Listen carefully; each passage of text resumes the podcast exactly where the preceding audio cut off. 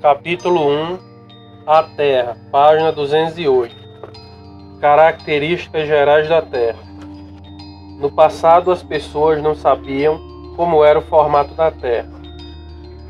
Os antigos estudiosos tinham diferentes ideias sobre o formato da Terra. O matemático Tales de Mileto acreditava que a Terra teria o formato de um prato, semelhando-se a um formato plano. Outros estudiosos, porém, defendiam que a Terra tinha formato arredondado. O filósofo grego Aristóteles defendia que a Terra tinha formato esférico. Ele constatou que durante os eclipses lunares, a sombra da Terra projetada na Lua apresentava formato circular. Ele também observou que algumas estrelas eram vistas do céu noturno no continente africano, mas não eram visualizadas na região mediterrânea. Assim, ele concluiu que tais observações só poderiam ocorrer se uma superfície de formato arredondado existisse. Após essas observações, muitos estudiosos tentaram estimar o tamanho da Terra. O matemático e físico grego Arquimedes, por exemplo, concluiu que a Terra seria menor que o Sol e maior que a Lua. O filósofo e matemático Eratóstenes que trabalhava na biblioteca de Alexandria, encontrou informações que o levaram a estimar a circunferência da Terra.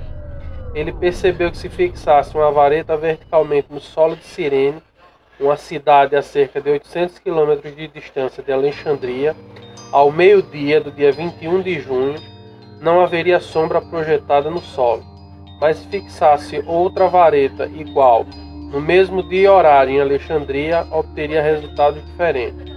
Ao analisar as situações, Eratóstenes percebeu que, se a Terra fosse plana, as sombras projetadas no mesmo dia e horário nesses locais teriam que ser iguais, levando a concluir que tais resultados só seriam possíveis se a Terra fosse esférica.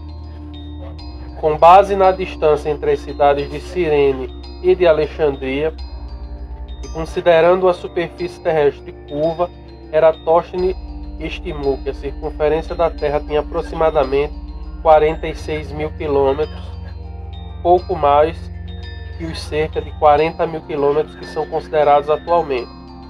A comprovação de que o formato da Terra é semelhante a uma esfera ocorreu com a expedição do navegador português Fernão de Magalhães, que realizou uma viagem seguindo os oceanos com o objetivo de encontrar novas terras para o Império Português.